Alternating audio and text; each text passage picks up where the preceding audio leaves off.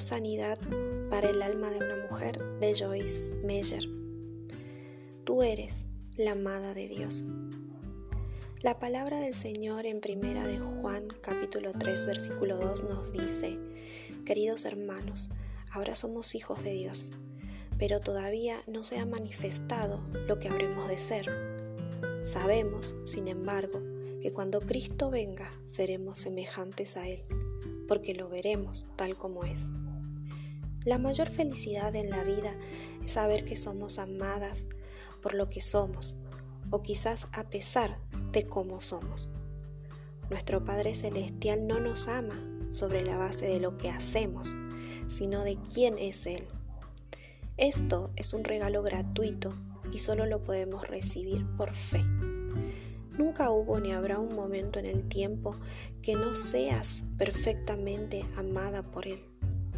Hay muchas cosas que nos ocurren, que no son justas y que son muy dolorosas.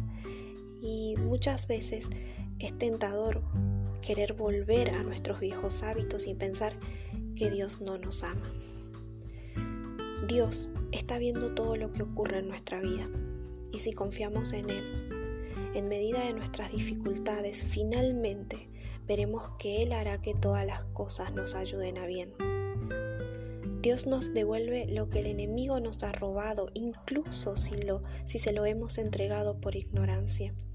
Eso demuestra su amor incondicional hacia nosotras.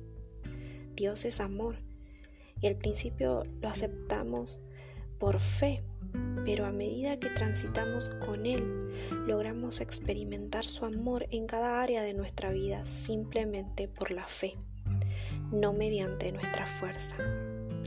Cualquier cosa que haya ocurrido en tu vida, heridas, quebrantos, culpabilidad, vergüenza, no tienen por qué continuar atormentándote, porque la palabra de Dios te dice que su amor te ha guardado del pozo de la destrucción.